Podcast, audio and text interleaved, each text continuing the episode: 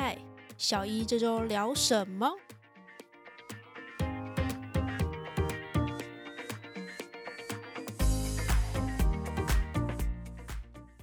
？Hello，大家好，我是皮博士，欢迎收听这礼拜的小医聊什么？我感受到你的尴尬，对，我想说让你来开场，让大家有种惊喜的感觉。我想说，我应该是客串以电视剧来讲，客串久了都变主角的一群，综艺节目啊，好像就是变固定班底那一种。对对。接续我们上一次是讲 COVID nineteen，这集又是讲 COVID nineteen。哦，对，那呃，我们上礼拜其实有稍微预告一下说这礼拜要讲的东西比较偏技技术技术层面的。对，那对，确实就是现在就是新冠肺炎的流行期间，一开始的时候，其实大家对于检验的这件事情其实是吵得蛮蛮凶的，现在还是有啦，就是说要不要做普筛。虽然说卫福部有出来解释说台湾适不适合做普筛，台湾不适合做普筛的原因在哪里嗯，等等之类的因素。那有些国家它适合做普筛，有些像台湾目前的症状这状状况，呃，做普筛其实没有那么的必要跟符合经济效益。我们今天要介绍的这一篇文章，其实就是适合普筛的地方该怎么做，比较能节省时间跟人力，还有呃这些检验试剂的成本。就是比较符合经济效益的原则之下，可以怎么去做这个普筛？对，然后对于说原本有一批被隔离的人，但是他其实是健康的人，他可以早早被放放回家，或者被放回社会 就是可以加快检验的速度啦。其实简单来讲，加快加快检检验的速度。那这篇文章它其实才刚接受，我们拿到这篇文章，其实它还在校稿当中。嗯，因为现在其实呃，这个 COVID nineteen 的研究文章其实都很快的被审核，然后刊登，以至于像我们自己的研究都被卡很久，投我们投稿投出去一个多月了都没有回应。趁机抱怨一下哎。对，好，那这篇文章发表在呃《The Journal of 呃 Molecular Diagnostics》，就是分子诊断期刊。会不会有人听到分子检测就准备先睡了？分子生物学就是一个以前大学的时候是非常好睡的一个课，三个钟头，然后就是睡三个钟头。那这一篇呢，它其实提出一个叫 proposal，就是他用一个小的群体，他其实找了九百四十人来做，其实也不小。这一篇文章其实是在讲说普筛的情况下，以普筛来讲的话，的确是小群体。对小群体，因为我们现在知道说核酸检测还是 COVID nineteen 的这个冠状病毒的检验的黄金标准。嗯一般的标准程序就是一个人一个试剂，一个人一个试剂这样去配置。嗯对，所以就是即使说那个呃 RT-PCR 这个的机器上面它可以塞九十六个孔，你就是一次就只能九十六个样本上机，但是人数可能大概可能会再少一点。九十四、九十几这样左右。好，那他就提出了这样一个方案，proposal 对方案提出一个方案来，就是大量筛检新型冠状病毒罹患的族群。我刚刚讲到嘛，就是一个人要配一管试剂，一个人配一管试剂。对，那所以我们可以想象说裁剪的步骤。首先呢，如果说我们拦截到一个人从机场下完飞机之后呢，我们对他做那个咽喉部的裁剪。啊，裁剪完之后呢，接下来要萃取核酸，嗯萃取核酸完之后，然后配置这个呃核酸检测的试剂上嗯机，然后数据判读，其实花了不少人力跟时间，然后过程当中还会有就是一些接触的风险。嗯嗯，对还会遇到什么样的问题？大量检测很多很多。如果说整个国家当中有很多不少不少比例的人已经罹患上了，但是他来不及检测，或者是预计可能会有很多人要来检测，最先面对到的问题就是能力不足，嗯检测能力不足，检测能量不足。那检测能量除了人力之外，过来就是机器。然后好，那人跟机器，人你可以再多找，机器再多买吧。机器可以多买，但是现在连进口都有点困难，所以怎么说？所以所以机器像美国刚开始的时候，其实像很多学校征收机器来来做，好，然后消耗品的部分其实是最困难。检验试剂这些化学药品，其实在我们在台湾来讲的话，其实是仰赖进口的。嗯，对，嗯好，那呃有时候有些这些那些检验试剂还是期货，哦，对，对，所以有时候我们订个东西，尤其在年底订东西的时候，他说可能三周，对，然后三周之后跟你说可能在三周，他说哦，不好意思，国外在放感恩节，国外在放圣诞节，你等到明年一月。哦，没有，明年一月还要过到他们过年晚，试剂会面临短缺的问题，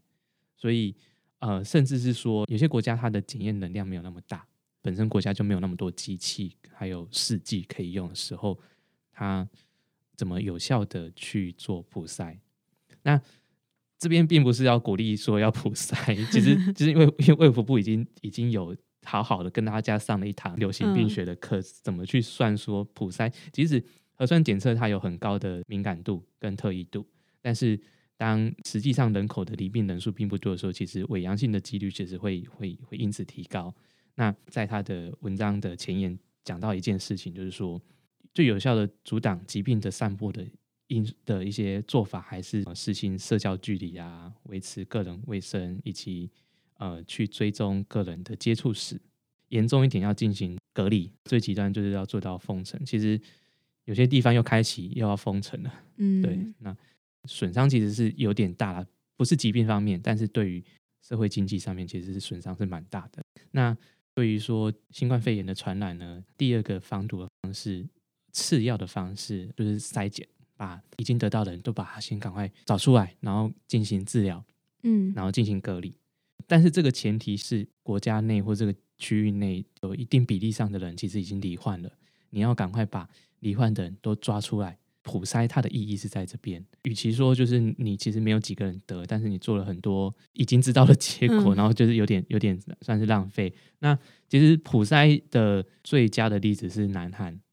哦，是哦，对，南韩其实他们。在一开始大爆发，就是在那个呃，就是那个教会的那个聚会活动后开始大爆发的时候，然后还有就是他们用那个检测得来速方式嘛，就是你不用下车就会有人来摇下车窗，然后去帮你做检测，或者是好像一个检测站之类的。那因为当时的南韩其实已经有一定比例上的人口已经罹患了新冠病毒，对，所以他为了要赶快把认为自己没有症状，然后认为自己没有 没有离病的人，赶快把他抓出来，嗯，赶快抓出来，赶快去做隔离、做治疗，以免就是他传播给更多的人。对，但是当你的比例没有这么多的话，其实没有必要，最好就是先大家维持好距离跟接触。对，那所以即使这一篇他是在讲普筛的工具开发，但是他并不是说鼓励说。一定要去做普筛，对，普筛有它普筛的一个先决条件。嗯，所以刚刚一开始讲到，就是说，其实，在如果你非得要面临普筛这个问题的时候，检验试剂其实会面临短缺的问题。呃，其实面临短缺是包含就是人口太多，呃，这种快速又大量的检测方法，其实这一篇研究并不是第一篇，这篇研究其实是在今年八月。中的时候被接接受的，嗯，呃，他们做的这个方法，其实德国他们就实行过了。就是这篇是对这篇文章是美国的最早听到的新闻，其实是说德国他们就是将几个人的样本混在一起，然后一起去做核酸检测。然后当混合在一起的这个样本当中有侦测到讯号的时候，例如说这个里面混了五个人，然后我再把这五个人各自拿出来检查。那五个人各自各自拿出来检查的时候，才呃看到底是谁出了问题。嗯，对。那如果整管都没有讯息的，整管都没有侦测到讯号的，那五个人可能就可以被放走了。其实这存在的一个一个风险，就是因为你多个样本混在一起的时候，其实你的那个病毒量是被稀释的。如果这五个人当中只有一个人，只有一个人。那这篇文章呢？它其实是做十个人，十个人混在一起。刚刚有提到说，这个 RT-PCR 机器有一些规格，就是它其实是九十六个孔，九十六个可以一口气可以就做九十六个反应。那一般这样的话，如果扣掉一些呃控制组，他他预设就是九可以做九十四个人，嗯，一口气可以做九十四个人。那他现在以这样的方式呢，一个孔的话，他这样一口气可以做九百四十个人，对，九百四十个人。所以他在这个研究当中，他就装盲，就是其实本身自己不知道，被测试人不知道，还有做研究的人也不知道，我们要等待结果才会知道。其实，在药物研究常常也要这么做。好，那呃，就是在双盲情况下呢，呃，这九百四十人当中有九百三十四人其实是阴性的，那只有六个人是阳性。好，那那这个六个人他们就就随机的被分配到在在这个九十四个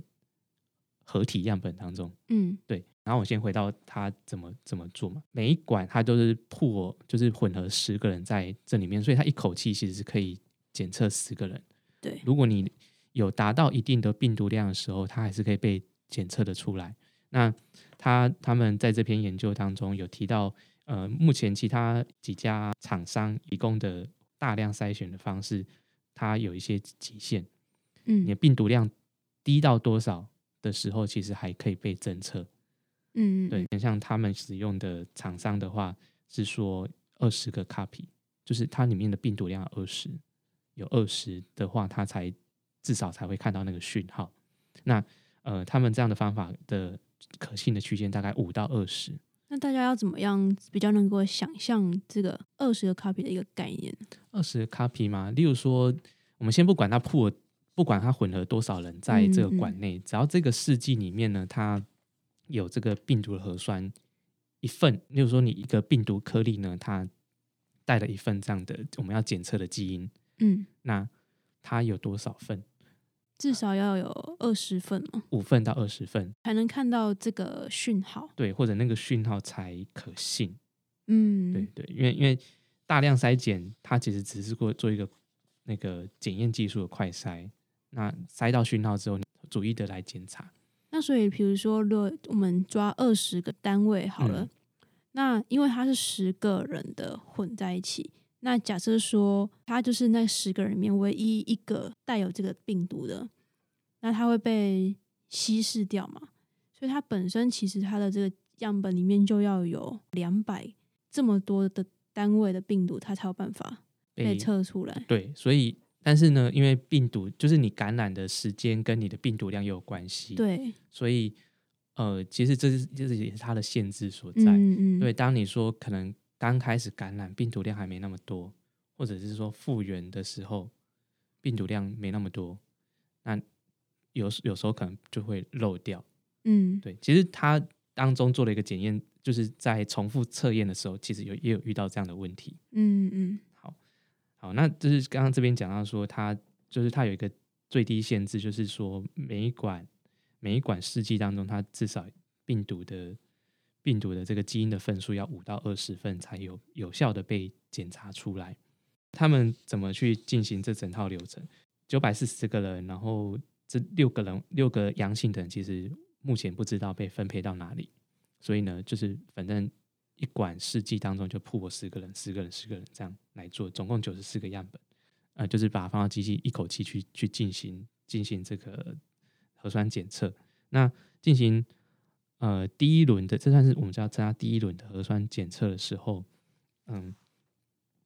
呃，他这边在前置的步骤，因为从刚刚讲到说，他要从呃咽喉部采样，嗯，咽喉部采样，其实这个部分有进行到人工去采样嘛。那采样完之后，后续的步骤，例如说萃取核酸、配置试剂，到把这些试剂进放到机器里面去进行核酸检测，这个过程他们就会尽量避免人工去接触。所以机器手臂在这次的呃流行爆发的时候，呃，机器手臂其实也也贡献了还蛮大的心力。所以 我知道国内厂商做了一台那个机器手臂。那当然，他们利益是好，就是说避免太多人工去接触，不管是污染样本还是还是让操作的人可以轻松一点。对，然后或者是避免因为操作过程而罹患疾病感染。对。然后我要岔开话题，就算是嗯 小八卦，之前有讨论过个小笑话了。同样都是技术层面，那技术层面其实品质管理是很重要的事情。那这家厂商呢，他们的。机器手臂，因为其实我们在分装试剂的时候，我们的用的那种微量滴管，有一种是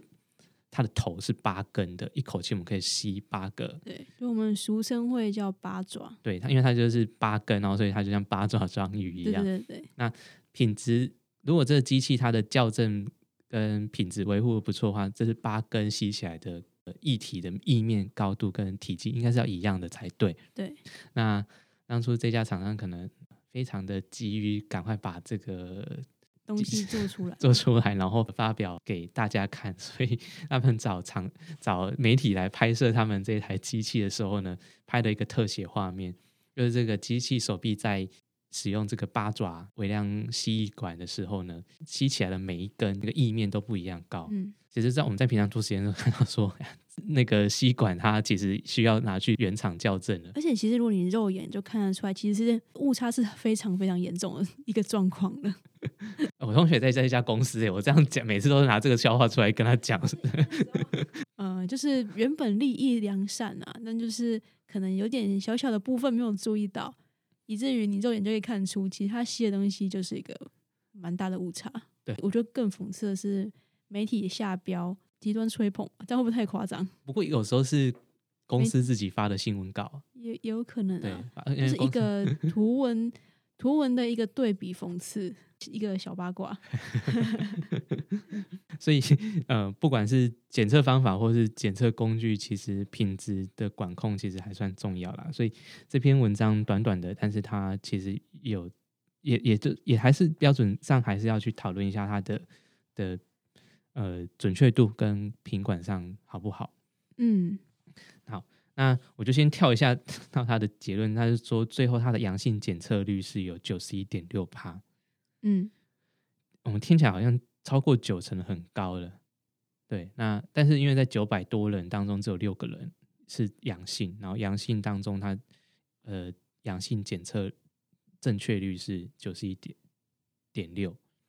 嗯，它还是有点误差在。对，那当然我们希望希望就是最好大家都是百分之百，应该不太可能这种事但情。是没有这种东西啦。对 对，是绝对是没有这种东西的。那嗯，当然大家都希望就是尽善尽美，或者是多种方法合并使用，才达到达到更好的的，就是检测效果。其实我觉得这个啊，因为小小的讲一件事情，就是很多人都会觉得说啊，那个准确率一定要百分之百才叫做好，九十五趴不就代表你有五趴的 错误率吗？就是会可能会小小诟病那种事情。但是其实身在其中，你在做这件事情的时候，反而这种事情不会讲更讲的那么满。就举个例子好了，我不知道是最近又开始吵这件事情了，还是什么。大家最喜欢讲的就是我们检测，好，比如说检测瘦肉精好了，我们一定要零检出。就算真的没有检出，我们只会讲无检出，或是可能小于多少，但是绝对不会跟人家零检出。所以这边在这篇文章里面，其实有讲到一个术语叫做 LOD（Limit of Detection），就是就是你的检测的极极限？不管是上限或是下限，有时候浓度太高爆表，其实机器读不出来。机器会污染。对，那我刚刚其实有提到一件事情，就是说，因为没有一个检测工具或者检测的标记是百分之百可用正确的，那一可能有时候要互相搭配一下别的工具来来辅助检验的标准。那在这篇在这一篇研究当中，他们用了这个新型冠状病毒的两个基因，一个 N 基因就是核蛋白基因，然后另外一个基因叫那个 ORF one AB Open Region Frame one AB，因为这个基因不算是正式命名啊，那但是它是属于这个新型冠状病毒里面特有的一个片段。嗯，对那啊，核酸检测的方式就是针对这两个基因的数量，因为其实如果这个基因它在这个病毒的核酸当中带了一份或两份或是几份，那我们去做 RT-PCR 放大的过程当中，能侦测到它的讯号，就可以知道说，哎，我的病毒量是多少。嗯，就是有点回推的那种概念。对也许听我们 podcast 的人，就大致上都有一些就是分子生物的背景。那如果说对于 PCR 的原理不是很清楚，我这边稍微再讲解。我们 DNA 是双股螺旋的结构，嗯，双股螺旋其实你在看那个生物课本上就画那个很像楼梯的东西，嗯对。那但是这是这个新型冠状病毒，它是 RNA 病毒嗯因为 R 有些 RNA 是单股，有些 RNA 会双股。不管它是单股、双股，在我们在做核酸检测的时候，都还是会把它转换成 DNA 嗯，对就是相对比较稳定一点。稳定。然后其实我们在做核酸的片段放大，我们其实透过放大的次数来检验说你有多少个个 copy。所谓的放大，其实就是说模拟我们呃这个 DNA 在我们体内或在生物体里面，它在复制的时候，它就是两两配对一呃同样的那个 DNA 片段，它是双股。那它要复制的时候，就是把这双股打开，然后打开之后呢，会有原料进来，在这两股当中进行去复制。所以嗯复制完之后，它就变成两个双股，两个嗯双股，但是份数就会变成四份，每一个反应的循环就会二的倍倍数这样增加。嗯嗯嗯。好那二的倍数，所以如果说我做个十个循环，这样就二的十次方。嗯，对，那原本只有一个份数的基因，它就会被放大到二的十次方这么多。二的十次方这么多。对，放大过程当中要放大多少次，机器才能检测到这个讯号？我们就会设定一个值，像常常最近也常常听到 CT 值，CT 值嗯啊、这个 CT 值就是所谓的就是放大的的反应的次数，按这放大反应次数来界定说是真的感染还是假的讯号。嗯，那因为因为每个国家所定的标准都不一样，以至于说，哎，为什么别的国家说我们这边过去的人说他罹患，但是我们这边说他没有？对，因为有时候这个界定的标准不一样，嗯对，或者是有些有些在厂商他们设计的机器上面，他们也有一定的标准。那有时候这些都是要靠经验累积去调整出来的最佳参数。那再稍微再讲一下技术，在 RT-PCR 呢，它其实是在这些我们要检测的基因上面选的一些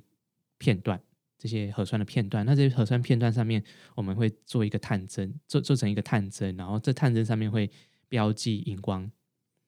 那这边有刚刚讲到两个基因，这两个基因的探针标记的荧光。那呃，RT-PCR 机器它就是去侦测这个荧光。当你的这个片段放大到一定的量的时候，机器开始侦测到这个这个荧光了，你可以看到这个讯号。那呃够多的时候，我们再对应到那个反应的次数。嗯那这个反应次数是不是超过我界定它是不是阳性的标准？那它它它的检测结果当中呢，嗯，不来确定确诊的是这六个人，然后呢，这六个人其实各分布在四个混合样本里面，嗯刚好有三个阳性的人都落在那个第二十三号混合，嗯，很会挑。对，然后其他都是一个一个一个，嗯嗯然后一个一个的话，分别就是落到十第十一个啊、第五十九、第九十个。那他们怎么确诊的？就是最后就是在从这四个大样本当中去逐一的检测，这总共四十人。刚刚你看很凑巧，就是其中有一个样本混到三个人对，在里面。那当如果这三个人当中，其实如果有一个人他很幸运的，他其实是病毒量很低，但是其他两个人病毒量够高，他是刚好被一起被带出来。嗯对，他只是后续在独单独检测的时候有被检测到的情况下，嗯、他是很幸运的被抓出来。但是如果他一开始就是病毒量很低，然后落在其落在那个群体当中，他只有他自己，他可能就会 miss 掉。嗯，所以他他在做的第二轮的实验的时候，他第二轮的时候，其实他就是做了六大管。刚刚的检测，第一轮检测已经知道这六个人了，所以呢，他们就把这六个人各自分到六大管，然后再搭配九个健康人，因为他要看他这样的十个人混合在一起的方式有没有有效的去抓出。那很不幸的，六六大管当中只有一管嗯有检测到，而且那个很有检测到那个是病毒量超高的人。第一轮测试好像很成功，对，结果第二轮测试的时候几乎死光。其实它有它的限制啊，就是其实他讨论里面有讲到说，如果这个你病毒量太低的时候，然后因为你又做了十倍稀释了，其实就有时候它还有它检测极限在。总体算起来，阳性的正确诊诊断率的话是九十一点六 percent。这一篇文章大大致上它做一个简短的报告，然后说这是一个可行的方案，但是它有一些点是要去注意的。所以说，为什么在就是离病率不高的国家地区不适不适合做普筛的原因，就是其实这样就是漏掉的几率其实可能有点大。因为他主要是觉得说这样可以省一些各方面的成本，就整体的一个成本。最主要他认为可以省到成本的部分，就是全部 mix 在一起的这个这个步骤嘛，对，检验试剂，因为它检验试剂这只要一个这，样算至少一份。然后人力成本当然也比较少一点。对，那如果你说检测到一个的时候，你只要再额外，呃就是把那十个人再抽出来再做一次。所以今天就是讲一个比较技术层面的东西。那当然前里面可能有一些东西，如果听众不太了解的话，都可以再上网查一下，或者是或者是在留言询问。其实我觉得是一种一起学习的感觉，因为其实你也不一定你问的问题我们就一定会。这集希望大家还没睡着啦，那中间也穿插了一些我们自己的小八卦跟大家讲。好，那那 我我我一样我结尾嘛。那谢谢大家今天的收听。然后，如果你还没睡着的话，请记得帮我们按五颗星。